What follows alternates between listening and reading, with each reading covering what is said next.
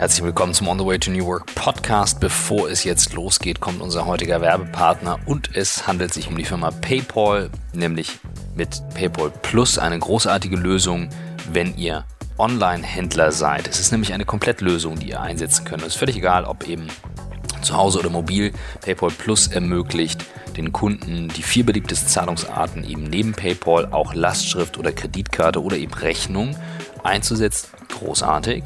Ja, ihr verhindert Zahlungsabbrüche. Ich nutze das ständig. Ich wüsste gar nicht, was ich ohne PayPal machen würde in meinem Alltag. Und könnt euch eben auch vor Zahlungsausfällen sichern. Was macht ihr als Händler? Ihr geht einfach auf www.paypal.de slash plus und installiert euch eben einfach die Anwendung und schon könnt ihr mit den Lieblingszahlarten loslegen und eure Kunden haben die bessere Möglichkeit, bei euch einzukaufen. Also, Webshop-Transaktionen mit einem Konto auf einen Blick zum fairen Preis über einen Vertragspartner gibt es auf PayPal Plus www.paypal.de slash plus.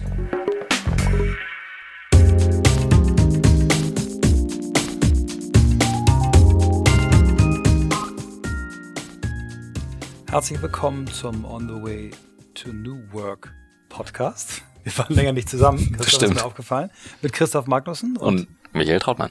Und wir sind heute zu Gast bei Xing, einem Netzwerk und einem Unternehmen, was viel mehr ist als ein Netzwerk, wo wir beide Mitglied sind, wo wir im letzten Jahr die Ehre hatten, ähm, an einem Wettbewerb teilzunehmen, den du gewonnen hast oder du einer der Gewinner warst. Und wir sitzen hier mit Dr. Thomas Vollmüller, CEO, und Mark Sven Kopka, VP External Affairs. Genau. Moin, moin. Und Botschafter New Work.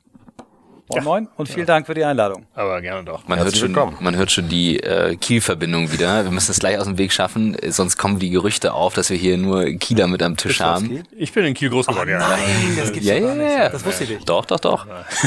So sieht's aus. Aber Ja, Max, wenn du nicht. Ne? Da habe ich nichts mit zu tun. Okay, alles In klar. solchen Situationen hole ich mal raus, dass ich in Tübingen geboren worden bin, äh, geboren bin und äh, Ja, Alles klar, sehr gut. einmal den Schwaben raushängen. Wir sitzen zu viert hier, was immer eine besondere Herausforderung ist, dass, dass wir uns nicht gegenseitig über den Mund reden, aber wir haben es mittlerweile perfektioniert. Wir fangen mal mit dir an, Thomas. Du bist jetzt seit wie vielen Jahren? Seit sechseinhalb Jahren Ja, genau.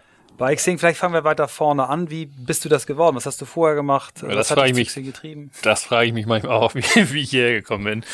Äh, schon irgendwie so wie die Jungfrau zum Kind. Ich habe eigentlich, also wenn man mein Xing-Profil sich anguckt äh, und da reinguckt, äh, dann stellt man tatsächlich die Frage, warum bin ich heute hier? Ich habe ganz früher mal, Anfang meiner Berufskarriere, ähm, tatsächlich Informatik studiert, ein paar Semester, dann war ich bei der IBM. Also ich hatte mal so ganz am Anfang so ein bisschen Techie, Techie-Spuren, bin dann äh, über McKinsey abgetaucht auf die Handelsseite des Lebens und so ein bisschen die dunkle Seite des Mondes und bin dann eigentlich durch mehrere Zufälle wieder nach Hamburg gekommen. Ich war dann am Ende in der Schweiz und hatte dann die Möglichkeit, nach Hamburg zurückzukommen und hatte damals eigentlich keine große Ahnung, was mich hier bei Xing erwartet, muss aber fairerweise sagen, ähm, das war wahrscheinlich die allerbeste Entscheidung meines Lebens nach äh, natürlich der Hochzeit mit meiner Frau. Ähm, und ich genieße diesen Job hier und das ist, wird mein letzter offizieller Job sein und ich äh, muss sagen, es ist der beste meines Lebens und äh, von daher habe ich dann doch irgendwann den Weg vom Saulus zum Paulus geschafft. Großartig. Wir, bleiben gleich mal bei dieser äh, Entscheidung, die du getroffen hast, dass du ähm, deinen Vertrag, der noch bis Ende 2020 läuft, nicht verlängern wirst. Ähm, das hast du jetzt gerade, glaube ich, erstmal im Unternehmen auch toll, also den Mitarbeitern mitgeteilt und ich glaube, heute hast du es öffentlich gemacht äh, oder wirst du es öffentlich machen. Erzähl mal, wie es zu der Entscheidung gekommen ist, dass du ja in der Zeit, wo du ausstrahlst, dass dir das unheimlich viel Spaß macht und wir, wir kennen dich ja nun auch schon ein bisschen, haben dich erlebt und, und äh, nehmen dir das hundertprozentig ab, dass du sagst, na, irgendwann ist Schluss. Ja, ich, ich werde in äh, 20, ich werde im Februar 2020 60 und ich finde, ähm, ein 60-Jähriger sollte nicht unbedingt eine Internetfirma führen, die im Durchschnitt 32 ist. Ähm, abgesehen davon bin ich dann irgendwie achteinhalb Jahre da und habe wahrscheinlich auch jeden Gedanken schon einmal gedacht und äh, meine Loyalitäten aufgebaut. Und ich glaube, es ist dann auch richtig, gerade in so einem Umfeld, in dem wir unterwegs sind, mal wieder jemanden ans Ruder zu lassen, der neu denkt, der neue Dinge sieht. Ähm, von daher ist es tatsächlich eine Entscheidung, die ich schon vor langer Zeit getroffen habe, die das Unternehmen auch schon seit längerem kennt, äh, dass ich meine zweite äh, Amtszeit äh, noch durchziehe, aber ähm, danach dann irgendwie nicht mehr angestellt beschäftigt sein möchte. Und da freue ich mich drauf. Ich werde wahrscheinlich, so hatte es mein Aufsichtsratsvorsitzender gesagt, dann im Aufsichtsrat noch ein bisschen Xing begleiten dürfen. Ähm, aber ich glaube, die, die Rolle jetzt ist dann auch zu Recht zu Ende. Toll, also ich finde, das ist auch nur, also für mich ist das auch New Work, selber zu entscheiden, wann ein neues Kapitel aufgeschlagen wird. Loslassen können, ne? Also wirklich auch zu sagen, ich lasse jetzt mal das Ruder los in verschiedensten Situationen. Ich würde da gerne her, wenn wir inhaltlich einsteigen, nochmal noch mal reingehen, so Führungsstil, weil da verändert sich, glaube ich, gerade sehr viel. Ja. Absolut, ja. Vielleicht mal, äh, Max, wenn, stellen wir dich auch mal kurz vor, wo kommst du her? Wie bist du hierher gekommen? Was ist deine Rolle? Ja, gute Frage. Also ich, ich bin eigentlich, ähm, das glaubt mir keiner, aber ich habe in den 80ern mal eine, eine Banklehre gemacht und ähm, habe dann relativ schnell festgestellt, dass das kein Leben für mich ist. Ähm, und insofern war ich damals schon sowas wie New Worker, wenn man so will, weil ich habe dann irgendwann gesagt, ich mache das nicht mehr und ich studiere jetzt Philosophie und Literatur und alles, was so Spaß macht. Und ähm, die der Bekanntenkreis, äh, so von meinen Eltern, die haben mich teilweise auf der Straße angesprochen und gesagt, Junge, das kannst du nicht machen sowas Tolles, Bank, sicher, musst du weitermachen. Okay, es macht vielleicht nicht so viel Spaß, aber verdienst das Geld und hast irgendwie ein gutes Leben, mach das doch weiter. Die Reputation von Banken hat sich mittlerweile verändert. Ähm, ich habe immer geglaubt, ich mache das, ich sollte das machen, was mir wirklich Spaß macht, wofür ich brenne, wo ich Leidenschaft für habe. Und deswegen habe ich sowas studiert, was irgendwie damals als brotlos galt. Bin dann irgendwie in die Kommunikation mehr oder weniger reingerutscht. Habe festgestellt, es macht mir echt viel Spaß und habe dann immer seltsamerweise für Finanzdienstleister oder Internetunternehmen gearbeitet. Keine Ahnung, hat sich irgendwie so ergeben. Ja, und vor ein paar Jahren ähm, wollte ich eigentlich mich selbstständig machen und wollte Xing als ersten Kunden gewinnen, aber damals ähm, war die Idee so, nee, ja, wir brauchen eigentlich jemanden festangestellt, hast nicht Lust hier anzufangen. Und so ist es mehr oder weniger zufällig entstanden. Und ich kann es nur bestätigen, was Thomas gesagt hat, für mich eigentlich auch der beste Job, den ich je hatte. Du hast eine Möglichkeit, dich zu entfalten. Du hast eine Größe und eine, eine Marke und eine Dimension, ein Themenspektrum, was irgendwie das eines großen, großen Unternehmens ist, aber du hast sehr schnelle Entscheidungswege, hast halt eine sehr überschaubare Hierarchie und das macht einfach wahnsinnig viel Spaß, weil man viel bewegen kann. Das haben wir auch schon gemerkt, ne? In der Zusammenarbeit mit euch letztes Jahr, das hat sich ja durch Zufall ergeben. Wir haben, wir sind in dieses Podcast-Thema reingestolpert und plötzlich meldete sich da ein Team bei uns und sagte, hey, wir haben hier eine Konferenz, ziemlich professionell, ziemlich groß in der ja. Elfi und äh, da waren wir extrem beeindruckt. Das heißt, das ist auch so eines der Themen New Work, die du dann mit vorangetrieben hast. Ja, wir haben irgendwann mal äh, so sozusagen auch in einer äh, wie soll ich sagen, vielleicht etwas äh, mit einer gewissen Hybris gesagt, wir wollen eigentlich dieses Thema wirklich besetzen. Wir wollen uns wirklich mit dem Thema beschäftigen. Dazu gehört, dass wir die Diskussion um die Zukunft der Arbeit mit vorantreiben. Und dazu musst du irgendwo einen einen Punkt haben, wo die Diskussion stattfindet. Und wir sollten eigentlich die größte Konferenz zu diesem Thema in Deutschland machen. Ja, das war so die Idee. Und dann haben wir es, wenn man ehrlich ist, so ein bisschen experimentell gestartet. Wir haben in, in Berlin ähm, die erste New Work äh, Experience äh, gemacht und waren überwältigt von dem Feedback. Das war ausverkauft, die Leute fanden es super und haben gesagt, mach wieder. Und dann sind wir nach Hamburg gezogen, in die wahrscheinlich in Deutschland spannendste Location, äh, wo wir sehr froh sind, dass wir die bespielen dürfen, nämlich in der Elfi. Und da wart ihr ja letztes Jahr auch äh, zugegen und habt da auch euren Podcast gemacht. Ähm, ja, und so ist das entstanden. Also so ein bisschen experimentell mit einem relativ großen Ambition-Level gestartet und es hat echt geklappt.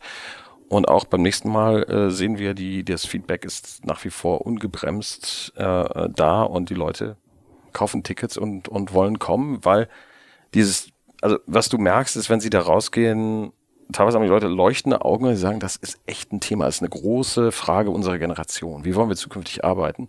Und es ist gut, dass es so Momente gibt, dass man darüber diskutieren kann. Vielleicht gehen wir nochmal, Thomas, auf die, auf die Corporate-Ebene. Äh, eine Konferenz in der Größenordnung. Ihr habt das ja wirklich, ihr habt ja nicht nur die Elbphilharmonie gehabt, ihr habt ja quasi die ganze Hafen City dominiert. ähm, fantastisch organisiert. Ähm, wir waren wirklich schwer begeistert äh, bei einer Konferenz, die so professionell und herzlich zugleich durchgeführt wurde, dabei sein zu können. Das macht man ja nicht nur so, wir machen mal irgendwie eine Konferenz, sondern das hat ja ganz viel mit eurer Firma, mit der Positionierung der Firma zu tun. Vielleicht ordnest du das, diese New Work-Konferenz und das New Work-Thema nochmal in eure Unternehmensstrategie mhm. ein und auch vielleicht in eure Abgrenzung äh, oder Auseinandersetzung mit, mit dem amerikanischen Mitanbieter.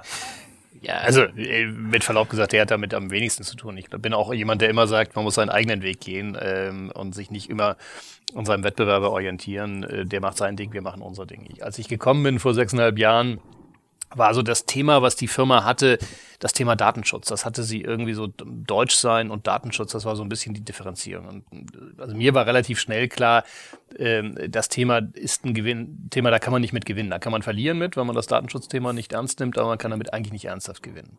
So, dann haben wir gesagt, wir brauchen eigentlich ein, und, und wir waren irgendwie das Netzwerk. Das war irgendwie so, so wie, was nicht, Tiefgarage, Parkplatz, wir waren so ein, so ein Tool.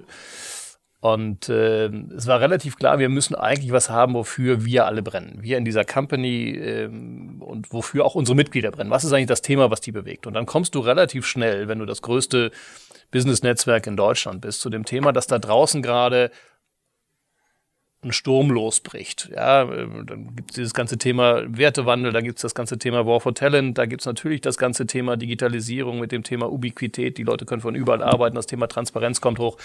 Und wir haben einfach gemerkt, dass diese Notwendigkeit, die Veränderung der Arbeitswelt zu nehmen, damit wir unseren Mitgliedern eigentlich die Chancen eröffnen können, damit wir eigentlich denen sagen können, wie könnt ihr diese Veränderungen nutzen, damit für euch das Beste rauskommt, damit ihr am Ende wirklich das macht, was ihr wirklich wollt in eurem Arbeitsleben. Das war so ein bisschen der, der Leitgedanke. Daraus entstand dann eine Vision, die hieß For a Better Working Life, Enabling Professionals to Grow. Findest du hier überall an den Wänden.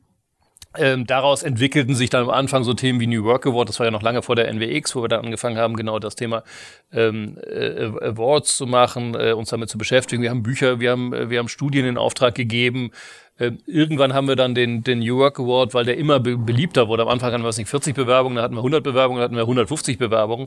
Auf einmal wurde das Thema immer größer und gesagt, jetzt können wir eigentlich aus dem New Work Award noch was Großes machen. Mittlerweile haben wir nicht nur die NWX, wir haben, ihr macht New Work Sessions mittlerweile, wir haben jetzt die Orgatech bespielt mit irgendwie 30 Bühnen und, und, und dem ganzen New Work Thema. Also ich glaube, wir merken, dass das, was wir damals gespürt haben, dass unsere Kunden das Thema wichtig und, und relevant finden, auch natürlich in der Gesellschaft angekommen ist. Und das heißt, wir, wir, wir segeln ähnlich wie ihr das ja auch tut. Wir segeln im Augenblick auch mit diesem Rückenwind und wir merken, dass dieses Thema ähm, uns auch die nächsten Jahre treiben wird. Weil, Gutes Timing. Äh, ja, perfekt. ja, also, ja. perfektes Timing, aber fairerweise, es liegt, es lag, also der Ball lag auf dem Elfmeterpunkt.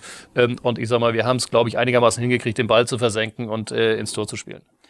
Wie habt ihr das ähm, wenn man sowas auf, sich auf die Fahnen schreibt und sagt, wir stehen dafür, wir wollen so sein, dann äh, ist ja die Gefahr, dass sich das gut anhört ähm, und man ein bisschen Applaus dafür kriegt und auch vielleicht eine tolle Konferenz macht, aber die eigenen Mitarbeiter verliert, weil man es eben nicht lebt, relativ groß. Weil das ist ja schon ein bold Move. Das ist ja nichts, wo du irgendwie sagst, äh, mh, hm, das ist so ein Thema, das nehme ich mal und dann ab, ab jetzt, äh, ich bin doch nicht blöd, sondern es ist ja was anderes. Ne? Es, ist, es, ist, hat eine ganz große Haltung, die dahinter steckt. Ähm, wie habt ihr das intern implementiert? Habt ihr es intern implementiert?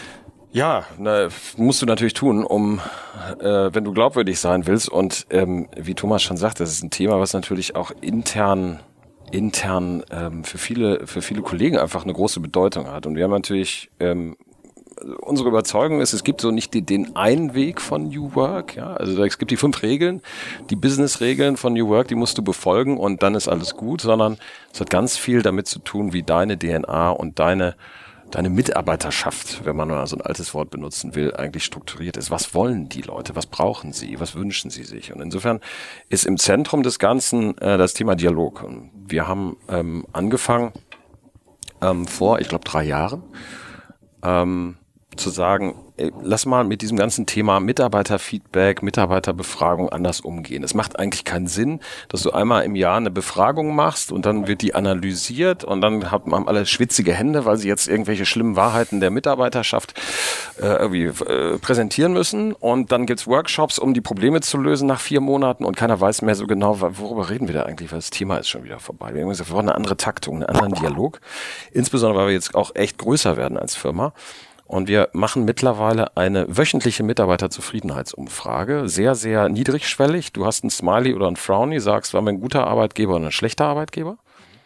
Jeder wird einmal die Woche eingeladen, das zu beurteilen. Und du hast danach 140 Zeichen, also die alte Twitter-Länge, wenn man so will, um äh, einen Kommentar abzugeben. Was bedeutet das?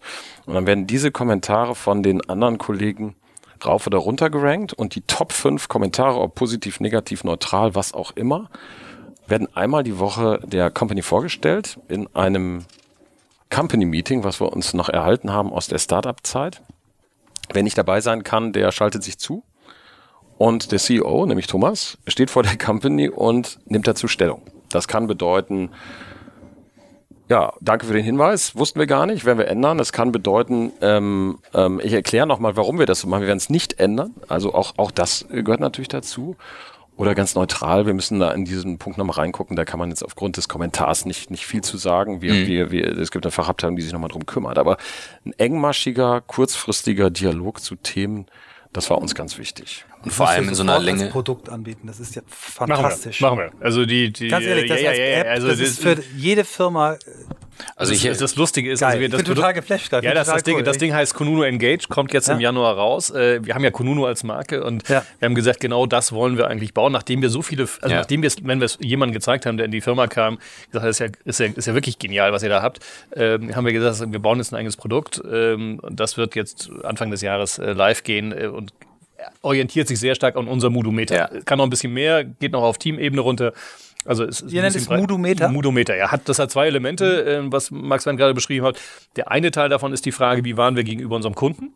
Ja, wo es einfach um, um Produktthemen geht, um Kundenthemen geht. Und die zweite, das zweite Element ist, wie waren wir als Arbeitgeber? Das heißt, um zu beiden, bei beiden mhm. Themen die mhm. Top 5, die am Ende der Woche rauskommen. Und zu jedem auch ein Tweet als Mitarbeiter. Also zu jedem äh, darf ich einen Kommentar genau. geben. Ja, ja, du kannst, du kannst dich, kannst es hoch und runter ranken. Wir können es euch gerne ja. nachher mal zeigen. Aber mhm. das ist echt, mhm. echt spannend und das, du kriegst natürlich, und das ist das Schöne, du kriegst natürlich jedes Thema in der Organisation hoch. Alles, was sonst ja. irgendwie in irgendwelchen Kaffeeküchen diskutiert wird, hast du auf einmal transparent. Und das ist schon so ein Thema, das muss man embracen. Also damit fremdelt auch der eine oder andere, der neu in die Firma reinkommt, weil du natürlich auf einmal auch Themen bekommst, die nicht so schön sind. Du hörst mhm. dann auch Sachen, die nicht so toll sind, aber auf der anderen Seite existieren tun sie trotzdem. Und ich glaube, dieses Thema Dialog und Transparenz, also beide Themen, das sind so die, das sind, glaube ich, so die mhm. beiden großen Themen, die wir bei uns intern embracen müssen, damit wir einfach sagen, komm, wir glauben an das Thema New Work. Ich glaube, das muss authentisch rüberkommen, das muss der Vorstand vorleben, sonst funktioniert das Thema nicht. Wie lange habt ihr das etabliert, bis das wirklich lief? Also bis ihr sagt, da war jetzt ein Anteil an Mitarbeitern, die mitmachen, wo man sagen kann, das ist echt signifikant? Also ich glaube, es ist länger als drei Jahre. Also ich glaube, wir haben vor vier Jahren haben wir angefangen damit. Ja. Wir machen im, in der Woche machen so 300, 350 Leute mit. Also von wir haben wie vielen? Von 1400 ja. oder 1300, ja. wenn du Stellen rausnimmst. Ja. Ähm, also das ist relativ immer auf diesem Niveau gewesen. Ja. Mal im Sommer ein bisschen weniger, manchmal ein bisschen mehr, aber so die Größenordnung, weiß nicht, so ein Drittel, äh, ja, ein Drittel, die, die teilnehmen, das haben wir ein Drittel, Viertel, die teilnehmen, das haben wir eigentlich jede Woche. Und dadurch, dass eine relativ hohe Taktung ist, ist das auch ähm, genauso geblieben. Wir haben eine Sache gemacht über die Zeit.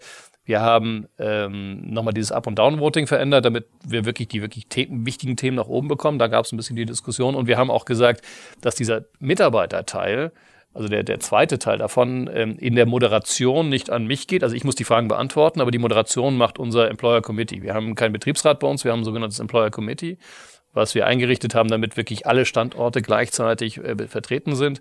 Ähm, und das Employer Committee nimmt quasi die Ergebnisse von Donnerstagabend, präsentiert die am Freitag und ich stehe vorne und darf dann auch noch meinen Senf dazugeben, äh, wie es läuft. Das machst du äh, in person und dann in übertragt ihr das noch? Äh, ja, also anderen, wenn ich nicht oder? da bin, macht es ein Kollege von mir, aber ja. im Grundsatz mache ich das am, am Freitag um ja. 12 Uhr, äh, also von daher. Also so ein bisschen Thank God It's Friday Meeting wie bei Google, ne? Aber das ist cool. Also du stellst dich einmal im, in der Woche deinen, deinen Kolleginnen und Kollegen. Ja, cool. Ja. Nö, also glaube, dass ich einigermaßen anfassbar bin. Wir machen noch ein paar andere Sachen hier im Hause. Irgendwie. Also ich habe irgendwann mit T. Thomas angefangen, wo wir irgendwie Leute einladen. Mein Kollege macht jetzt Popcorn mit Patrick. Also von daher, wir haben so eine so diverse, so diverse ja. Kommunikationsebenen, die wir haben. Aber tatsächlich, es gibt dieses eine Company-Meeting jeden Freitag um zwölf, ja. äh, wo alle sich zuschalten können. Alle, alle Standorte, wir haben ja mittlerweile irgendwie, was nicht, 14 Büros ja. äh, oder 13, demnächst 14. Äh, du hattest gerade Employer Committee erwähnt und ich erinnere noch, bei meiner letzten Gründung war eine Riesendiskussion, äh, Betriebsrat und äh, Mitarbeiter und Vertreter und äh, mein Mitgründer und ich damals haben immer gesagt, das ist eigentlich eine gute Sache, also überhaupt Leute als Vertreter zu haben. Da hast du eine Ansprechperson. Mhm. In Deutschland ist das Wort immer gefühlt etwas negativ besetzt. Ich finde jetzt äh, den Begriff Employer Committee, was ihr selbst quasi aufgebracht habt, großartig. Also sag mal ganz kurz was zum Setting. Wer ist also da drin? Wir, wir haben mittlerweile, es ist mittlerweile jedes Büro hat mindestens einen meistens zwei, zwei Vertreter. Ähm, davon ist einer 100% freigestellt oder zwei zu jeweils 50%. Das entscheidet jeweils das Committee. Wir haben sie jetzt früher immer jedes Jahr gewählt. Diesmal werden sie jetzt, also wir haben gerade die Wahlperiode hinter uns. Jetzt werden sie für zwei Jahre gewählt. Ähm, die Grundidee ist eigentlich folgende. Also wir sagen, die haben alle Rechte des Betriebsverfassungsgesetzes, wenn das Thema rückläufig ist. Also wenn es mal knallt. Also wir haben das auch äh, notariell beglaubigt. Also haben die die Rechte, die das Be äh, Betriebsverfassungsgesetz ähm, mhm. mhm. gibt, wenn es mal schlecht läuft. Aber in den Phasen, wo es positiv läuft, wie im Augenblick, wollen wir halt nicht die bürokratischen Hürden haben. Das heißt, es arbeiten alle mit. Wir sind extrem konstruktiv. Die haben einmal im Monat sitzen wir im Vorstand mit denen zusammen diskutieren mit denen, die haben auch Zugang zum Aufsichtsrat, damit wir halt, und das ist halt der große Vorteil äh, in der Phase, wo es wirklich vorwärts geht, keine bürokratischen Hürden haben. Ja. Und so ist das Modell. Das heißt also, alle Rechte, wenn es runtergeht, aber alle Freiheiten, wenn es hochgeht, in maximaler Transparenz, in maximaler Kommunikation. Englisch ist unsere Sprache in der Firma, über alle Standorte hinweg. Das sind ja so Themen, wenn man mal Betriebsratslogiken hat, wo es dann ein bisschen schwierig ja, wird. Ja. Und da versuchen wir ein anderes Modell zu fahren. Und Betriebsrat gibt's aber dann nicht? Gibt's nicht. Nee, das war damals unsere, unsere Alternative dazu, weil eben auch aus der, aus der Organisation kam, wofür brauchen wir Betriebsrat? Und dann fängst du natürlich wirklich an, da haben wir Barcelona und Porto und Wien und München und Hamburg, dann fängst du an, irgendwie Standorte gegeneinander auszuspielen. Und gesagt, das ist eigentlich passt das nicht zu unserer Unternehmenskultur. Ja. Plus wir sind eigentlich eine vorwärtsorientierte Organisation. Wobei, und, und das ist klar, du hast natürlich auch, und es gibt natürlich immer mal wieder Phasen, Themen, die nicht so witzig sind. Ähm, ja, wir haben auch mal einen Standort geschlossen, dann musst du halt auch jemanden haben, den du als Ansprechpartner hast. Und genau dafür nutzen wir die und das ist genau, die, genau die Regel. Wir, wir haben im Vorgespräch, hast du, habe ich so mit einem Ohr aufgeschnappt, Gehaltstransparenz, war das richtig? Ja, mhm. ja? Erklär, ja. mal, wie ihr das Ja, das war eine meiner Schnapsideen vor ja. irgendwie zwei Jahren. Mhm gebe ich gerne zu, hatte ich auch ein bisschen schwitzige Hände. Wir haben gesagt, also ich habe vorhin schon gesagt, wenn man das Thema New Work embrace, dann muss man am Ende komplette Transparenz haben und komplette Demokratie haben und komplette Offenheit haben. Ähm, und eines der letzten Machtinstrumente, die du als Führungskraft hast, ist das Thema Gehalt. Das ist immer so in den meisten Firmen immer noch so ein so ein weißer Elefant und du redest nicht drüber und du sagst dem, du verdienst doch genug und eigentlich verdienst du aber weniger als der andere. Also dieses Thema, was, was du auch in jeder Organisation hast, damit anders umzugehen, zu sagen, lass es uns offen machen, lass es uns offen spielen. Ja, nicht jeder verdient das Gleiche, überhaupt nicht. Ähm, aber jeder soll das verdienen, was, seine, was seiner Performance und seiner Leistung entsprechend ist. Und das war damals die Idee zu sagen, wir machen die Gehälter auf. Ähm, das heißt, jeder sieht seinen Punkt, also was er selber verdient, weiß er natürlich und kann das vergleichen mit seiner Peer Group und, und, und seiner, in, in seiner Jobroll. Alle Jobroles sind offen. Also jeder sieht de facto, welche anderen Jobroles in der Firma gibt und da sieht er über die Punkte, was die anderen verdienen. Ohne so. die, die Menschen dahinter. Ohne die Menschen dahinter. Aber ja. er weiß genau, wer, also was, wie, wie, die, wie die Einkommensverteilung in der Firma ist. Er weiß es, wie es in seiner Jobroll ist. Mhm und kann dann anfangen äh, zu diskutieren. Und das tut er natürlich mit seiner Führungskraft. Einmal natürlich relativ zu seinen Peers und dann gibt's genau die Performance-Diskussion, die du haben willst. Also ja, du verdienst weniger, weil du bist kürzer dabei oder du hast äh, äh bist halt nicht so gut wie die anderen. Das ist die eine Diskussion. Die andere Diskussion, die viel witziger war und viel, viel virulenter war und die ich am Anfang gar nicht so vorhergesehen habe, war eigentlich die Diskussion, warum verdienen wir in unserer Jobrole weniger als die anderen? Also eine typische Frage, die Techies verdienen weniger als die äh, Produktmanager. Ja. ja. die wirst du, machst du natürlich auf, auf einmal auch auf. Ja, und da gab es Diskussionen, größere Diskussionen. Die nächsten Diskussion natürlich ist, verdient irgendwie München mehr als Hamburg oder Barcelona weniger als Hamburg? Also diese Diskussion kriegst auch ein paar Themen vom Tisch. Also die typische Diskussion Frauen und Männer. Also wir konnten damit relativ gut beweisen, dass Frauen bei uns in der gleichen Jobrolle genauso viel verdienen wie Männer. Wir konnten auch beweisen, auch so ein typischer weißer Elefant, dass die, die länger dabei sind, nicht weniger verdienen, die, als die, die neu dabei sind. Auch so ein Klassiker. Ja, also wir konnten bei der Gelegenheit auch so ein paar Themen einfach mal vom Tisch nehmen. Ähm, aber ja, wir haben das Thema jetzt vor zwei Jahren eingeführt. Mhm. Wir haben es jetzt in, zwei, in der dritten Iteration, wir haben jetzt gerade vor ein paar Wochen die neue, quasi die neue Transparenz, also den die neue Seite freigeschaltet. Bei uns in Confluence kann jeder reingucken, kann sich jeder angucken. Ähm, und äh, wir haben jetzt mittlerweile auch noch externe Benchmarks drin. Wir haben also mit Taylor Watson quasi bei uns nochmal vom Markt her Benchmarks geholt, damit wir auch wissen, wie der Markt da draußen aussieht. Das hat auch dazu geführt, dass wir tatsächlich an der einen oder anderen Stelle nochmal nachjustiert haben und gesagt haben, okay, also ein Techie in Hamburg muss ein bisschen mehr verdienen als das, was er vorher verdient hat. Also solche Themen kriegen wir da bei mhm. der Gelegenheit auch noch hin. Aber ich glaube, wir haben mittlerweile eine Situation, dass das Thema komplett leise ist. Am Anfang hat es natürlich ein bisschen geruckelt. Und also unser Aufsichtsrat fand das natürlich eine völlige Scheißidee, äh, das zu tun. Es ist dann, es ist, es hat kurz geruckelt, war dann durch. Mittlerweile haben wir es jetzt zum dritten Mal oder zum vierten Mal freigeschaltet. Ich habe gar nichts gehört. Also ich, wie gesagt, das ist also, Super. wenn bei mir nichts ankommt, ist das irgendwie ein Indiz dafür, dass die, dass die Organisation damit äh, mittlerweile ganz normal lebt. Ja, ich glaube, die, die, äh, aus meiner Sicht ist die Qualität der Gespräche, der Feedback-Gespräche, die man, die man so führt, mehrmals im Jahr, natürlich eine andere, weil du bist als Führungskraft auch äh, gehalten, einen sehr ehrlichen Dialog äh, zu führen über Erwartungen, Leistungen und so weiter. Du kannst sie nicht drücken und sagen, ist alles super, kriegst deine zwei Prozent und du bist hier super bezahlt, weil der andere sieht, wo er im Ranking mhm. ist und du musst da eine sehr eine, eine, eine schon sehr erwachsenen äh, Dialog auf Augenhöhe äh, hinlegen und das ist für beide nicht ganz einfach, muss man ein bisschen lernen. Aber ich habe auch das Gefühl, dass es mittlerweile Thomas ähm, da wirklich es läuft völlig rund. Also ja. der Punkt, den du gerade gemacht hast, ist super wichtig. Also ich glaube, wir haben ein halbes Jahr vorher unsere, Person unsere Führungskräfte trainiert, um, das, um diese Gespräche zu führen. Also ich habe immer gesagt, das ist wie so ein Mann über Bordmanöver. Ja, weil es ist eine super erfolgreiche Firma. Wenn du hier People Manager bist, hast du selten mal schwierige Gespräche zu führen. Das waren zum ersten Mal eine Situation, wo die meisten People Manager auch in schwierige Diskussionen reinkamen. Das heißt, wir haben wirklich mit denen ein halbes Jahr lang vorher Trainings gemacht, damit die wussten, wie sie, wie sie in diesen Gesprächen arbeiten muss. Also ich glaube, man kann sowas nicht von heute auf morgen einführen, sondern man muss das systematisch machen. Aber es hat wunderbar funktioniert. ihr habt, ihr habt äh, Max, du hast gerade ein schönes Stichwort genannt, Augenhöhe. Ne? Ihr habt damit die Leute auf Augenhöhe geholt. Das ist ja das, was ähm, äh, die Frau Dr. Pries immer im Podcast gesagt hat, den wir gemacht hatten. Das ist mir hängen geblieben. Dieses Leuten auf Augenhöhe begegnen. Und gerade wenn ich etwas weiß, was der andere nicht weiß, dann nehme ich ja die Augenhöhe automatisch raus. Ähm, was ich nur trotzdem interessant finde, ist, es gibt ja Mitarbeiter, die auch ein Problem damit haben, über Zahlen zu sprechen am Anfang. Die zwingt man ja auf einmal in etwas rein, sagen so, jetzt denkst du mal drüber nach, was willst du denn verdienen, wo willst du denn sein? Mhm. Ähm, was habt ihr mit denen gemacht, um denen das auch beizubringen? Jetzt nicht nur Führungskräften, sondern auch den Mitarbeitern zu sagen, ähm, so kannst du damit umgehen. Ja, wobei, also ich, die, ganz ehrlich, die Führungskräfte hatten damit größere Probleme als die Mitarbeiter. Okay. Die Mitarbeiter waren eigentlich alle ganz gespannt, um rauszufinden, mhm. wo sie stehen. Also, weil da war eigentlich, sag mal, Vorfreude und, und, und Offenheit. Die, die, die echt, die echt das Problem hatten, waren die Führungskräfte, die gesagt haben, oh Gott, ich habe jetzt irgendwie ein, zwei Jahre lang irgendwie im Geheimen meine, meine, Person, meine Gehaltspolitik gemacht. Jetzt finden die heraus, dass der eine mehr als der andere verdient. Also das war natürlich, das waren die schwitzigen Momente. Und ich glaube, das haben wir gut gemanagt. Hat sich diese Offenheit in dem Bereich noch in andere Bereiche weitergezogen, wo er sagt, okay, das haben wir positive Erfahrungen gemacht, jetzt teilen wir auch Projektinhalte, keine Ahnung, andere die, Themen? Die sind sowieso, also wir sind ansonsten eine maximal transparente Company. Gibt es hm. irgendwelche Geheimnisse, die wir noch haben?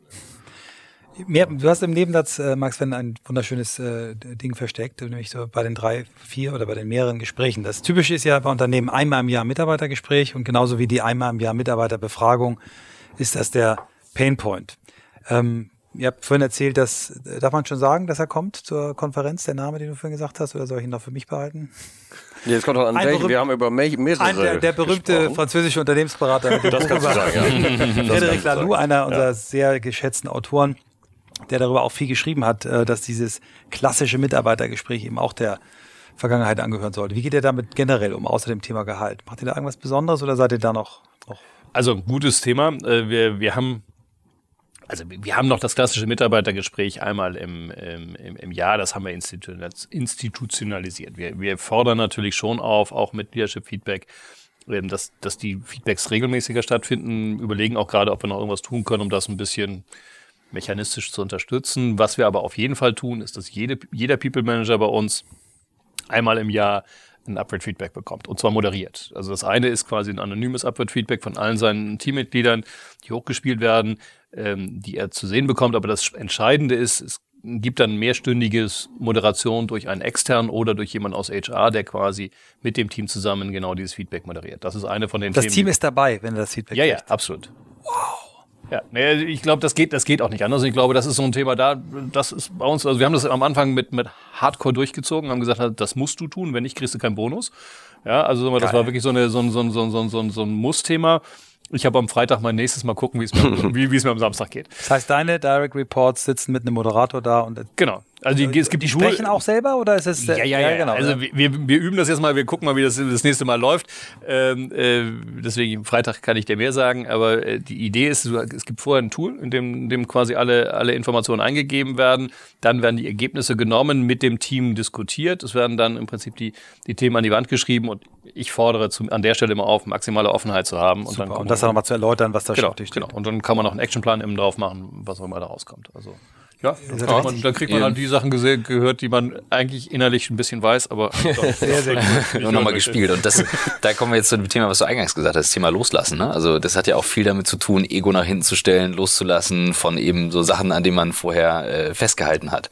Gerade wenn du jetzt ein Feedback gespiegelt bekommst, wo du sagst, hm, fühlt sich jetzt irgendwie doof an, aber irgendwie, ich habe es schon geahnt, also ich weiß schon, was du meinst, in welche Richtung solche Sachen gehen. Ähm, wie, also du lebst das ja vor, also man, ich nehme es dir ab auf jeden Fall. Ähm, ich erlebe dich jetzt nicht im, im Geschäftsalltag, aber ich nehme es dir ab. Wie kriegst du das übertragen auf die nächste Führungsebene, dass die so etwas als Haltung mitnehmen und reinleben?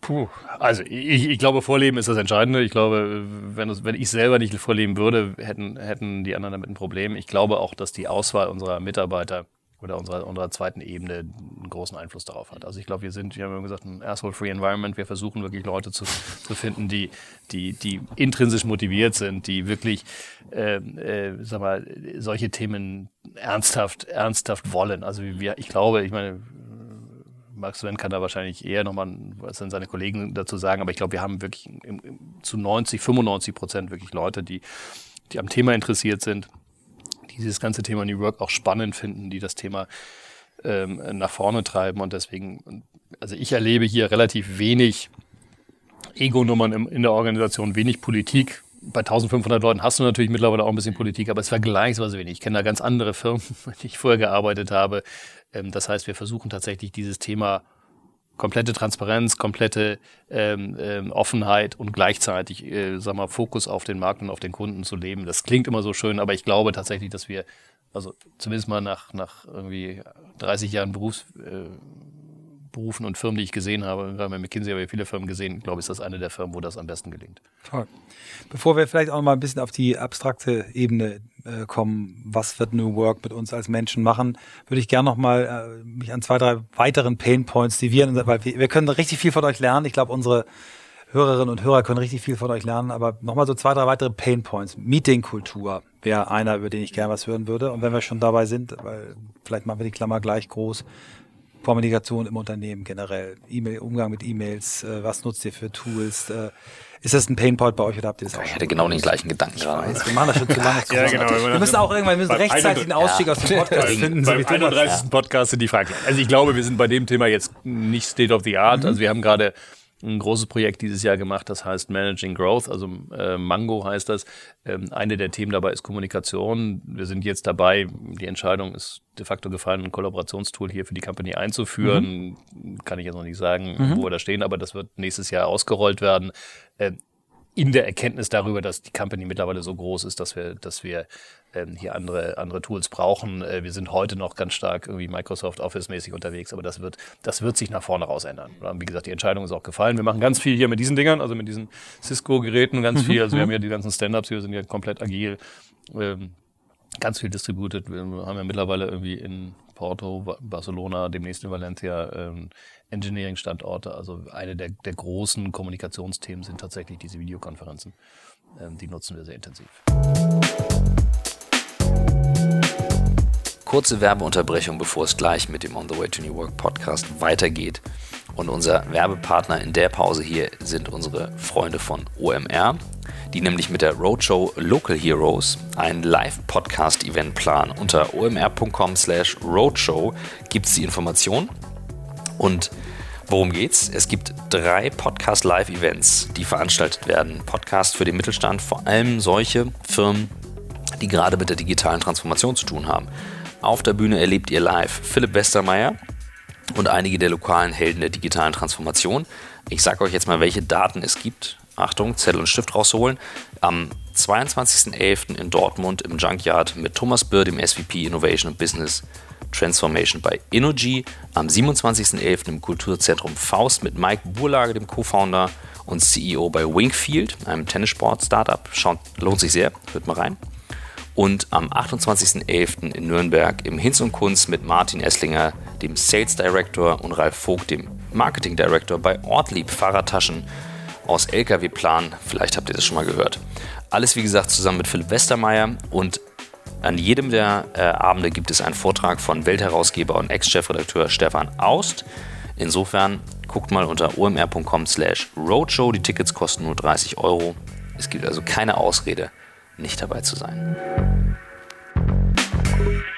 Mhm. Aber Butter bei die Fische. Also wenn ihr beiden jetzt ähm, an eure eigene Kommunikation denkt, beginnst du deinen Tag mit E-Mails? Ist das das Hauptmedium? Ja. ja, ich bin 58, ich darf das noch. Also okay. wie, sieht's bei, wie sieht's bei dir aus? Ja, also äh, nicht, nicht ganz anders. Ich bin ja noch nicht 50. Ähm, wahrscheinlich, wenn der Podcast ausgestrahlt wird, hat sich das wahrscheinlich geändert. Du nicht aus wie 50, wenn ich das ähm, sagen darf. Ah, danke. Ah. Also E-Mail ist, E-Mail ist nach wie vor eine, eine, eine, eine sehr dominante Geschichte. Ich muss sagen, wir haben uns hier versucht, relativ lange so diesen Start-up-Charme, als ich mit 150 Leuten noch alle so kannten. Also ich habe vor acht Jahren angefangen, achteinhalb Jahren. Da haben wir in der Tat 170 Mitarbeiter. Ähm, und da kannte jeder jeden, da hast du auch nicht unbedingt die Notwendigkeit gehabt, jetzt unheimlich äh, diffizile Communication Tools einzuführen. Das ging alles sehr, sehr einfach und sehr direkt. Und das haben wir uns versucht, sehr lange zu bewahren. Deswegen auch dieses Company Meeting und so weiter. Nur wir kommen natürlich jetzt mit 1500 Mitarbeitern und wie viel? Acht äh, Standorten kommen wir natürlich da langsam an unsere Grenzen und da müssen wir ein bisschen erwachsener werden. Also insofern, in der Tat sind wir da, glaube ich, eben nicht State of the Art. Da mhm. müssen wir ran. Wie, wie sind so eure ja, Meeting? Haben die Leute ihren Laptop auf? Gucken Leute in ihre Handys? Sind die diszipliniert?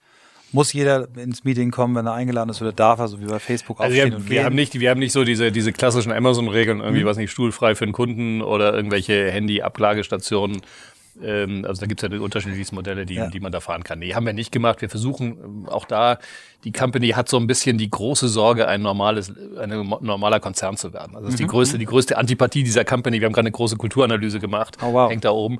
War also das Thema, bitte, bitte, bitte verschont uns mit irgendwie Richtlinien und irgendwie normaler Konzern zu werden. Deswegen halten wir uns auch bei solchen Themen ein bisschen zurück. Ich glaube, es, es liegt immer in der Pflicht dessen, der ein Meeting einberuft, dafür zu sorgen, dass es kurz ist, dass eine Agenda vorliegt, dass die, dass die Leute wissen, was sie am Ende machen wollen. Wir haben, wir haben auch mal so eine ähm, To-Feed-Regel gehabt, dass man, wenn es dir nicht gefällt, kannst du rausgehen. Also solche Themen mhm. haben wir da mal Probiert. zu installieren. Mhm. Ja, haben, hat man dann teilweise auch ähm, in, durchgesetzt. Aber äh, auch da, wir sind an dem Thema nicht stringent genug. Äh, wir wissen aber sehr wohl, dass ähm, es sehr viele Meetings gibt, die man sowohl was, was Zielsetzung, Struktur, ähm, PowerPoint-Fülle angeht, äh, durchaus optimieren kann. Hm. Ich glaube, wir, wir versuchen uns immer so eine, so gegen One Size Fits All so ein bisschen zu wehren oder zu schützen. Also was, was wir sehr stark haben, sind sind äh, Regeln innerhalb bestimmter Teams, die mhm. diese Teams sich gegeben haben, weil es für dieses Team passt und gut ist.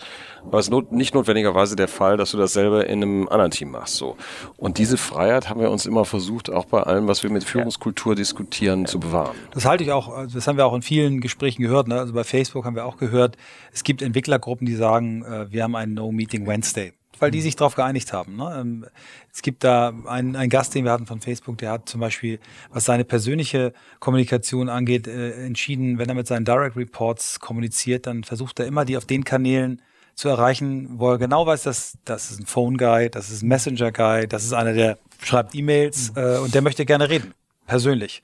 Das fand ich also wirklich großartig, dass eine Führungskraft 1800 Leute irgendwie hat. Äh, so agiert. Mhm. Ne? Also ich, deswegen, da, da braucht ihr, glaube ich, euch nicht zu verstecken, zu sagen, wir wollen, dass unsere Teams sich selbst organisieren.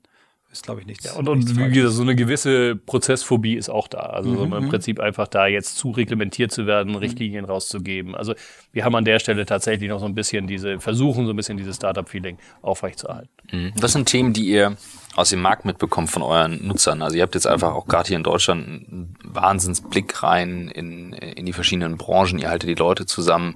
Ähm, wir hören immer wieder, wenn man in Deutschland ist, dann ist man eben auf Xing oder im Dachraum. Das, das gehört einfach dazu. Was sind so Themen in Bezug auch auf New Work, Änderungen im Arbeitsleben, die ihr da beobachtet, die interessant sein können? Ja, also jetzt mal neben irgendwelchen strukturellen Veränderungen, die wir alle kennen, weil wir irgendwelche Studien gelesen haben, ähm, ich glaube, die, die Dinge sind vielleicht sehr, sehr simpel. Ähm, ich, ich würde mal sagen, Old Work war, ich muss arbeiten. Ja? Und Arbeit war was anderes als Leben. Arbeit war irgendwie so ein abgespaltener Bereich meines Lebens. Da habe ich das Geld verdient in der bösen Arbeit für das gute Leben.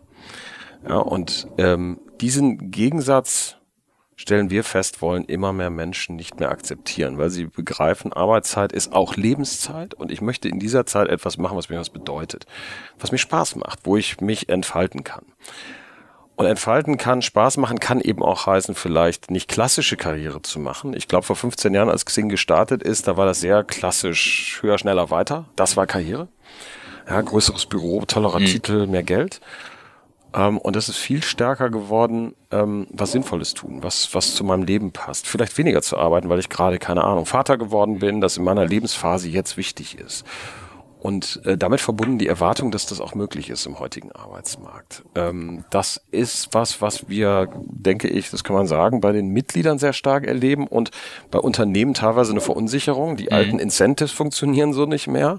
Aber ich stelle auch fest, auch nicht zuletzt durch den New Work Award, immer mehr auch etablierte Unternehmen beschäftigen sich sehr intensiv mit genau solchen Fragen. Was heißt das eigentlich für uns? Wenn wir Talente haben wollen, wie kriegen wir die eigentlich? Auf einmal konkurriert der DAX-Konzern gegen Startups, ja, und muss ähm, entsprechende Arbeitsbedingungen geben. Wie mache ich das eigentlich? Und wie schaffe ich es eigentlich, dass wenn ich jetzt schlaue, intelligente, innovative, intrinsisch motivierte Leute anstelle, dass die nicht nach einem halben Jahr hier durchgeschliffen sind und, und irgendwie Dienst nach Vorschrift mhm. machen, weil meine Kultur so ist. Also die, diese Sehnsucht nach einer, nach einer sinnvollen, nach einer sinnvollen Beschäftigung ähm, und einer sinnvollen Tätigkeit, die spüre ich sehr stark. Ja. ja, das ist, also ich glaube, das ist das eine Thema. Das andere ist auch diese Fragmentierung. Also ich glaube, es ist so ähnlich wie im Privatleben, was nicht die, die, die zwei Eltern, zwei Kinderfamilie äh, stirbt aus. Es gibt jede Art von irgendwie Patchwork da draußen. So ähnlich finde ich, erlebe ich das gerade im, im Arbeitsleben auch. Es gibt eben eine Ausfragmentierung in jede, in jede Dimension wenn ich mir alleine angucke, wie viel Freelancer, welche unterschiedlichen Modelle von Freelancern wir haben, in welcher Geschwindigkeit die wachsen. Wir haben jetzt was über 500.000 Freelancer alleine auf der Plattform. Wie viele sagen wir? 500.000 mhm. plus. Also mhm. jeder Freelancer in Deutschland hat, glaube ich, ein Xing-Profil, aber mhm. auch da sehen wir ein riesiges Wachstum gerade. Ähm, aber auch in der Art und Weise, wie, wie, wie Menschen äh, arbeiten wollen, gibt es die unterschiedlichsten Modelle. Die, die Beamte werden wollen, Sicherheit haben wollen, die weiter Karriere machen wollen. Also das ist dieses Ausfragmentierung ist ist, ist der zweite große Trend, den ich, den ich sehe. Und es, wir hatten gerade, ich hatte gerade mit Max Wendt vor zwei Tagen eine lange, durchaus auch äh, die, äh, nicht, nicht, nicht einfache Diskussion über die Frage, wollen wir weiter das Karrierenetzwerk sein? Also da draußen äh, werden wir immer noch als das Karrierenetzwerk bezeichnet. Also wenn du draußen irgendjemand sprichst, ist Xing das Karrierenetzwerk. Und wir hatten das gerade, wir haben gerade den neuen Spot für äh, gesehen und auch da taucht wieder das Karrierenetzwerk aus. Und da kam zu Recht die Frage auf, müssen wir nicht eigentlich als Xing auch dagegen arbeiten? Also Karriere ist einfach zu eindimensional. Wir sind mittlerweile multidimensional. Unsere Kunden sind multidimensional und Karriere ist one part of it. Ähm, aber wir müssten eigentlich aktiv dafür sorgen, dass wir nicht mehr das Karrierenetzwerk, ein berufliches Netzwerk, ein Businessclub, wie auch immer sind, aber eigentlich nicht mehr das Karrierenetzwerk. Und ich glaube, das ist wichtig. Ich glaube, hier, hier ändert sich die Welt ähm, und da müssen wir eigentlich mitlaufen. Äh, da kann ich mir äh, ein Bild drunter vorstellen. Das ist großartig. Also als du gerade sagtest, wir dürfen eigentlich nicht mehr das Karrierenetzwerk sein, weil das eigentlich der, ne, der falsche Fokus ist im Sinne von, was ist der Treiber ja, macht dahinter. Macht auch den falschen Film auf. Ja, ja, total. Ja. Total. Und ähm, da leuchtet es mir auch völlig ein. Wir machen ja viel Content-Zusammenarbeit mit euch, dass ich, dass ich halt merke, naja klar, die Leute brauchen halt irgendwo eine Inspirationsquelle. Das ist auch der Grund, warum der Podcast dann viel gehört wird. Ich sagte nur, und dann muss man halt irgendwann auch loslegen. Ne? Also viele hören dann und sagen, ach schön, das klingt alles so wie gute heile Welt. Und ich hatte gestern einen ähm, Bewerber, der dann den ich dann gefragt habe, bist du dir sicher, dass du so arbeiten willst, wie wir arbeiten? Also fühl da mal rein. Also wie meinst du das? Fühl da mal rein. Ich so, naja, fühl mal rein. Mhm. So, ne? Also wie fühlt sich das an? Und das das ist so natürlich dann die Verantwortung, wenn ich jetzt den Content nach draußen gebe und dann gleichzeitig auch Leute damit inspiriere, dass ich sage, okay, und dann now it's you. Mhm. Na, jetzt musst du alleine laufen und gucken. Aber ich, ich habe ein Bild darunter, das kann ich mir gut vorstellen. Ich verstehe auch die Abgrenzung zu einem großen äh, Mitbewerber dann sehr gut. Ne? Also weil da sagtest du ja auch, das steht eigentlich nicht in direkter Konkurrenz, so, ne? Also ich, ich will hier nicht dessen Probleme lösen, aber es ist natürlich schon schwierig, wenn du jetzt von Indien bis Brasilien und China und USA irgendwie versuchst, den Common Denominator Klar. hinzufinden, den gemeinsamen Nenner hinzukriegen. Auf solchen Themen wird schwierig. Ich glaube, in Deutschland, Österreich, Schweiz sehen, haben wir ein relativ klares Bild. Wenn ich jetzt versuche, irgendwie auch noch Chile und, äh, und, und, und Sri Lanka dazu zu nehmen in meinem Kopf und sage, wie, wie mache ich da eigentlich jetzt den gemeinsamen Nenner, wird es relativ schwierig. Und ich glaube, wir haben schon für diesen Markt Deutschland, Österreich, Schweiz ein relativ klares Bild über die Dinge, die sich da verändern.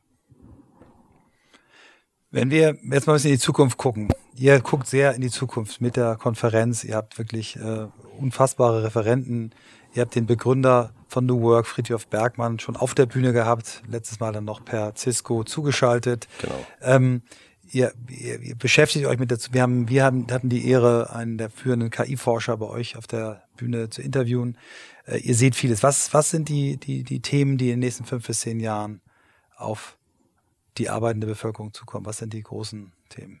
Ja, also die, die, die, die Zeitspanne macht mir schon so ein bisschen Angst. Die fünf bis zehn Jahre entsprechen wahrscheinlich äh, der Frage nach den nächsten 50 bis 100, wenn man sie vor 100 Jahren gestellt hätte. Das also insofern ist das, ist das eine, eine, eine gute Frage, aber eine, die man, glaube ich, nicht äh, mit, mit, mit äh, großer Sicherheit oder Treffsicherheit beantworten kann. Aber der Trend geht, denke ich, sehr stark in, in, in, in Richtung Buntheit äh, Diversität, ähm, sowohl von der von der Seite derjenigen, die die heute arbeiten, die wollen andere Dinge. Sie begreifen, wie ich gerade schon gesagt habe, Arbeitszeit nicht als irgendwie was anderes als Lebenszeit. Das muss sinnvoll sein. Es muss, es muss reinpassen. Ich bin, was ich tue. Das ist ganz wichtig. Und wenn ich gleichzeitig genau diese Leute brauche, um irgendwie innovativ zu bleiben, Leute, die nachdenken, die Dinge entwickeln, ja, die sich, die sich engagieren, die Dinge umsetzen, da muss ich entsprechende Arbeitsbedingungen äh, schaffen. Das sind, glaube ich, die zwei ähm, Konstanten, die wir jedenfalls die letzten Jahre sehr stark erlebt haben. Hinzu kommen natürlich jede Menge technische Entwicklung, KI und Digitalisierung, das ist alles klar. Ähm, äh, ich finde es ehrlicherweise ein bisschen schwierig, ähm, äh, zu stark darüber nachzudenken, wie man denn reagieren muss auf technische Entwicklungen. Ich finde ähm, es schwierig zu sagen, wir lassen uns gestalten von äh, von der technischen Entwicklung. Deswegen habe ich auch zum Beispiel Schwierigkeit mit dem Begriff Arbeit 4.0, weil das ist so eine Reaktion auf Industrie 4.0. Das ist die technische Entwicklung und wir müssen reagieren. Ich glaube vielmehr, dass wir jetzt in einer starken Umbruchsituation sind. Also viele Leute, deswegen ist ja euer Podcast auch so erfolgreich, ja, haben das Gefühl und, und stellen fest, die Arbeitswelt verändert sich so stark wie wahrscheinlich seit der industriellen Revolution nicht. Wenn das der Fall ist, kann man jetzt warten, was so passiert, darauf reagieren, oder man kann sagen, es ist eine der großen Schicksalsfragen unserer Generation, wie wir denn arbeiten wollen. Und dann müssen wir diese Debatte führen, wie wir denn arbeiten wollen. Wie wollen wir mhm. denn Dinge anders machen? Wie kann denn Arbeiten besser werden? Und genau darum geht es uns sehr stark in der Diskussion rund um das Thema New Work. Nicht so sehr um technische Entwicklung, mhm. auf die wir reagieren müssen, sondern darum, wie wollen wir das gestalten, unser Leben. Das ist tatsächlich eine der Kern, also diese Kernfrage, die so einfach klingt. Also wenn ich ja. jetzt an Projekte denke, also ich komme ja eher aus der technischen Ecke jetzt im Doing. Ne? Also wenn ihr sagt so Tool-Einführung, ich habe mit oder ich kriege mit, was ihr da gerade macht und weiß sehr wohl, äh, wie ihr da rangeht. Das ist immer die Kernfrage, die wir stellen, wo einer sagt, naja, wir wollen jetzt was einführen. Sag ich, nein. Erstmal die Frage, wie wollen wir das denn überhaupt? Und da realisieren dann viele plötzlich, hm, so richtig Gedanken gemacht habe ich mir noch nicht und äh, da, da sind die dann blank, ne? Also weil du dann sagst, was heißt das, was umfasst das alles? Und ähm, gerade wenn sich jetzt die Lebensbereiche ineinander überblenden, also ich denke jetzt an Familie, Job, dann mal wieder raus, dann mal wieder rein. Da sind so viele Bereiche, die ich irgendwie jetzt mitbestimmen muss und ich kann schon verstehen, dass Leute damit echt überfordert sind, die halt sagen, ist doch nur ein Job, also Warum kann ich nicht einfach nur von mir arbeiten? Vielleicht kann Thomas gleich nochmal die andere. Du hast jetzt die, die, die, die, die weiche Seite und auch sehr, sehr stark die, die, die unterliegende These, wir können es uns noch aussuchen. Mhm. Wenn wir jetzt, ich habe euch vorhin ein Buch äh, auf den Tisch gelegt, äh, Zukunftsblind äh, von Benedikt, ähm, der eben sehr stark dieser, was kommt eigentlich auf uns zu? Und der das äh, hässliche Wort, er nennt es selber hässlich, Technikfolgenabschätzung auch in den Mund nimmt und sagt, ähm, wir müssen uns ziemlich hart bewegen und wir müssen vor allem auch gucken, was passiert eigentlich in China und in den USA. Haben wir überhaupt noch die, vielleicht kannst du mit der McKinsey-Brille, die du sicherlich ja. nicht, nie ganz abgelegt hast, nochmal den Blick auf diese technischen, du hast es so im dazu, ein bisschen KI ein bisschen, es ist ja noch mehr, es ist Robotik, es ist äh, also da, also da, bin ich jetzt, da bin ich jetzt wahrscheinlich, ja. da habe ich jetzt nicht mehr Wissen als das, was man irgendwie hinlänglich mhm. lesen kann dazu. Und ich glaube natürlich, da rollt eine Welle auf uns zu. Ähm, und äh, die AI-Welle, die sowohl aus USA kommt als auch aus, aus ähm, China kommt. Aber ich glaube, äh, die entscheidende Frage ist, was macht das mit den Menschen? Und ähm, genau. ich glaube, es wird, ähm, es wird Bereiche geben, die werden komplett über den Haufen geworfen werden, die werden automatisiert werden. Es werden neue Themen entstehen, es werden ähm, Themen entstehen, die wir heute noch gar nicht kennen.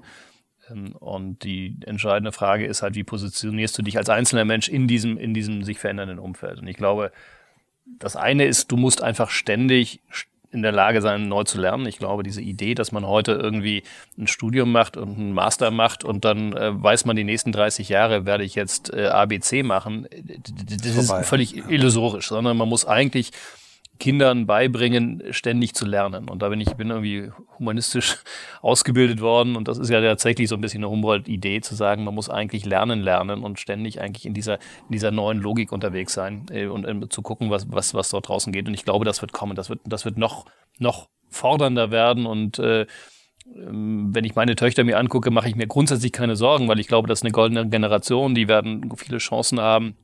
Äh, War for Talent und so weiter. Aber ich glaube, wenn ich eins meinen Töchtern mitgeben will, ist, fange immer an, dich selbst zu hinterfragen, gucke, was du Neues lernen kannst, gucke, was du, ähm, äh, wie sich, wie, wie sich da draußen die Welle entwickelt. Also es wird auch sowas wie eine agile Lebensplanung geben müssen. Und ich glaube, das ist die große, äh, die große Zukunft. Super. Wir fragen unsere Gäste zum Schluss immer, was sie zur persönlichen Inspiration machen. Und bei dir nehme ich an, du liest auch noch Bücher. Ähm, ich lese Bücher. Wir haben einige, die haben, wie Bücher. Ich gucke nur YouTube-Filme. Aber was, was inspiriert euch? Was sind vielleicht so ein, zwei, drei Buchtipps, die euch weitergebracht haben? Aktuelle oder auch die euch überhaupt im Leben mal weitergebracht haben? Ich, ich, wusste ja, dass die Frage kommt, weil ich bin ja wieder gebrieft worden. Und äh, da haben wir ja auch noch Matthias Döpfner angehört und ähm, ich muss sagen, also ohne jetzt zu schleimen, also ist ganz lustig, weil ich bin auch tatsächlich ein Faust-Fan und ein Thomas Mann-Fan. Äh, also von daher Dr. Faustus und Faust sind zwei Bücher, die mich, die ich tatsächlich toll finde und, und für mich ganz groß sind. Wenn ich heute lese, und ich lese tatsächlich viel, ich lese wenig Business, also muss ich also niemand weiter sagen, aber ich bin tatsächlich jemand, der nicht viel Businessbücher liest. 15.000 bis 20.000. äh, ich lese tatsächlich viel Belletristik, äh, äh, vorwärts, rückwärts, seitwärts, ganz viel moderne Amerikaner, äh, was nicht, die üblichen Verdächtigen, die Philip Ross, die Fransons, die, äh, ja, was, was ich habe jetzt gerade den, den erste, dieses äh, Hillbilly Elegy gelesen, auch ein mhm. geniales Buch. Also das ist so ein bisschen das, wo ich Spaß habe, wo ich mich rein, wo ich reintauchen kann, weil die Jungs lesen sich alle super und ich finde, das ist so, und es ist irgendwie eine, man kann sein Weltbild immer noch mal ein bisschen arrangieren. Wie ist bei dir? Ja, das ist ziemlich witzig. Da hätte ich gar nicht gedacht, dass da dass du gar keine ähm, äh, Business-Literatur liest. Das geht mir nämlich ähnlich. Ich komme äh, auch ganz stark aus der Scheiße, Welt des... kein Mensch mit Nee, das ist alles nee, durch. Also ich komme aus der Welt des, des sozusagen Schönen und Wahren. Ich habe ja irgendwie, wie, wie ich schon sagte, auch mal Philosophie studiert und da hat mich schon, das ist jetzt sehr hochtrabend, aber es hat mich wirklich geprägt, natürlich diese ganze äh, Welt von Kant, also diese kopernikanische Wende der Denkungsart. Die, die, die Dinge richten sich nach unserer Erkenntnis und äh, nicht umgekehrt. Also ganz spannende Geschichte. Watzlawick natürlich Klassiker. Wie wirklich ist die Wirklichkeit? Und ganz persönlich ähm, muss ich schon gestehen, äh, der Guide Michelin, insbesondere die Frankreich-Ausgabe, hat trägt mich nachhaltig. Toll. Dann machen wir noch, bevor wir uns verabschieden und bedanken, noch äh, einmal kurz 30 bis 40 Sekunden äh, Werbeschleife. Sag doch noch mal, wann ist die nächste Konferenz? Wo ist die? Wo kann ich Karten besorgen? Die ist Anfang März. Ähm, äh, 7. März, 7. März genau, äh, in der Elfi. Diesmal der ganze Tag in der Elfi? Ganzer Tag in der Elfi.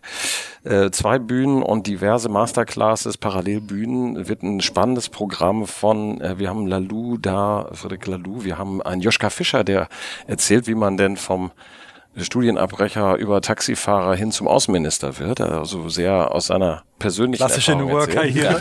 New Work-Karriere. Wir haben äh, einen Michael Trautmann auf der Bühne, ähm, auf den wir uns auch sehr freuen. Also insofern wird spannend. Ein paar Karten sind noch da. Super. So, wir kommen auf jeden Dank Fall, würde ich sagen.